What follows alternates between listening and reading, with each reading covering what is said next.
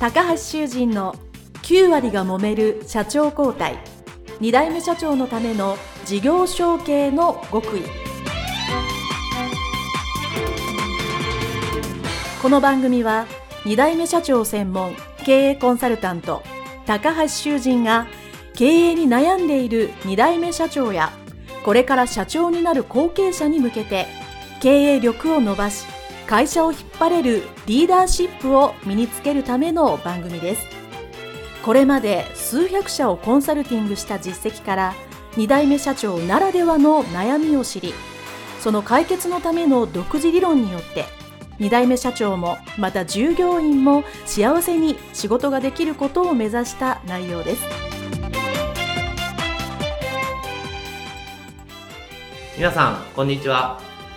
事業承継コンサルタントの高橋修人です。本日は株式会社安倍製作所村上俊介社長のインタビュー後編です。どうぞよろしくお願いいたします。よろしくお願いします。えー、前半でですね、えー、いろいろお話を聞きました。かなりご苦労されたということをお聞きしましたので、今回は後半ということで、社長になられてからの後の話でお願いしたいと思います。よろしくお願いします。まずはその社長になられた、まあ、経緯というか、はい、きっかけはどんなことだったんでしょうか？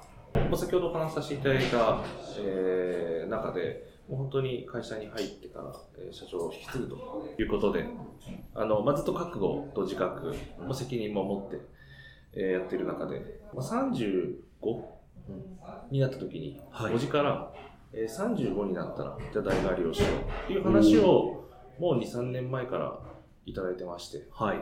35になった、えー、きっかけで、また社長を交代した。うん。うん。っていうことです。はい。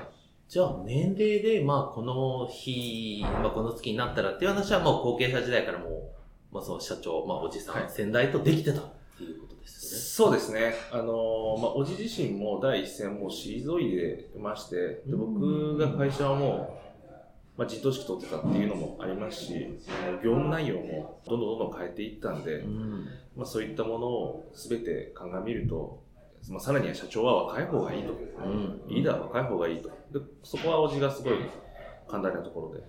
そうですね。はい、まあ、それでまあ社長になられたということなんですけど、はい、これまあ前半であった職人さんと、まあ、なかなかいい関係にならなかったというか、なんていうんですかね、あの、ちょっと、寒い関係性だったとい。うのはちらっとおっしゃってたんですけど、じゃ社長になられるということで、なんかそういうこう、社内の雰囲気って当然変わるわけだと思うんですけど、はい、そこ、職人さんとの関係ってどうなったんですか？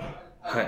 まあ僕は社長になる前の専務時代でですね、仕事量が増えて、新しい人をどんどんどんどん入れてって、なるほど。はい。その時に大きく人が変わりまして。ああ、そうなんですね。はい、で、業務内容も変わってますし、うん、そこで少しずつ、まあ僕、なんて説明すればいいかわかんないんですけど、僕のことを認めてくれる人たちを、はい。どんどんどんどん仲間にしていったっていうのが正直なところでした。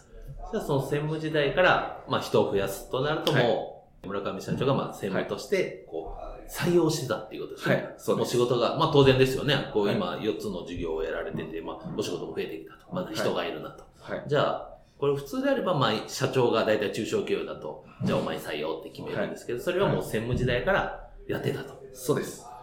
でもそれやっぱりポイントですよね。やっぱこう、当然雇った人にまあそう従業員さんっていうのは、この人がボスだと 思って協力してくれるので、まあ、そういう時にやっぱりご自身で、あ、じゃあ君一緒に頑張ろうと。まあ、スカウトしたのか、こう募集したのか、いろんなパターンがあると思うんですけど、それができたっていうのはすごく良かったですよね。じゃあもう、社長になられた時にはもうそういうこう、自分が採用した従業員さん、スタッフさんの方が多かったっていうぐらいですかね。そうですね。僕より前にいた方々は、今従業員全部でパートさん含めて29人いるんですけれども、今僕が入った時にいた人たちは3人ですね。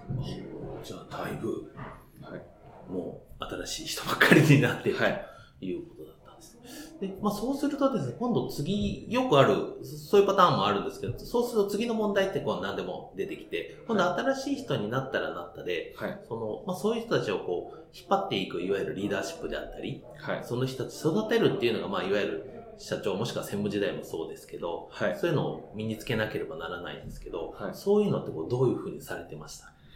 そうですね。あのー、もともとうちの会社は職人さんたちの集まっている会社で、まあ良くも悪くも自由だったんですね。ん。で、それをしっかりルールを設けて、まあルールは本当はない方がいいんですけれども、やっぱりできないことに対してしっかりルールを設けるようにして、で、この人はできるからいいよね、この人はできないからダメだよねっていうことではなくて、うんしっかり、えールールを作って、道しるべ、まあ従業員うん。にですね、あの仕事の道しるべを作ってあげて、あの整理をしていく中で、うん。うん。まあ喧嘩することも中にはあるんですけれども、本当に仲良くなって、チームとしてですね、仕事をしてもらえるような、えー関係性を今、今も築いています。なるほど。そうまあよくそう製造業さんでやっぱりその当然入りました新人からこうだんだんベテランになっていくに従ってまあこういうことができますこういうことができますこうなんか成長のまあ技能表みたいなやつですよね。っていうのがあってまあこういうのできるようになったら次こういうのできるようになるとかこういう機械が使えるとか。っていうのをまあ古い会社はそれがなくて大体ベテランに覚えろみたいなはい。感じなの、もうその通りですちゃんとまあそういうのを作って、こう、チームで、じゃあ、あの、まあベテランから新人まで組み合わせて、この、設備とか製品とか作れるようになったっていうのを、そうですね。こう、村上社長が決めてこられたっていうことですよね。はい。もう本当にマニュアルがない中で、まあ、今もこれだっていうマニュアルを特段作ってはいないんですけれども、マニュアル風なものを作って、うん誰で、も、えーどの仕事でもできるようには今はしてます。はい。なるほど、素晴らしいですね。あと、社長になられてから、こう、取り組まれたことって他にどんなことがありますか？そうですね。あのーこれは僕の性格なんで、専務の時代から、もう本当にえー同じ気持ちで、同じ覚悟でやってるんで、すごく迷ったんですけども、特に社長になってから変わったことっていうのは、もう一切ないつもりです。おはい。会社の中身としてはなんかこう改善したり、社長になって、まあできたことみたいなことありますか？そうですね。ずーっと改善、まあ改革までいかないんですけども、うん。改善改善っていうのがやっぱり課題で、えーいかに会社をよく、えー働く、まあ、環境づくりをよくするかっていうのを本当に僕が入ってから、えーまあ、本当に先ほど話したしていただいた3ヶ月後から、23ヶ月後からずーっとえーやってえーいたんですけれども、社長になった後の方が、やっぱり専務と社長って全然違って、うんなんだかんだやっぱり社長が決断したことに関しては、ノーっていう答えはない気がします。従業従業員の皆さんが。はい。そうですね、今、社長が決めてするノーっていうのは、まあ、なかなか勇気がいることだと思います。そのノーって言わないんだっていうのに逆に気づかれたときに、なんかこう、気をつけてることってありますか？特にないですね。その、まあ、まあ、なんて言うんですかね。まあ、間違いをですね、僕自身が導き出してしまうこともあるんですけれども、うんもうそれは本当に、こう、一喜一憂しないで、強い信念を持って、うん。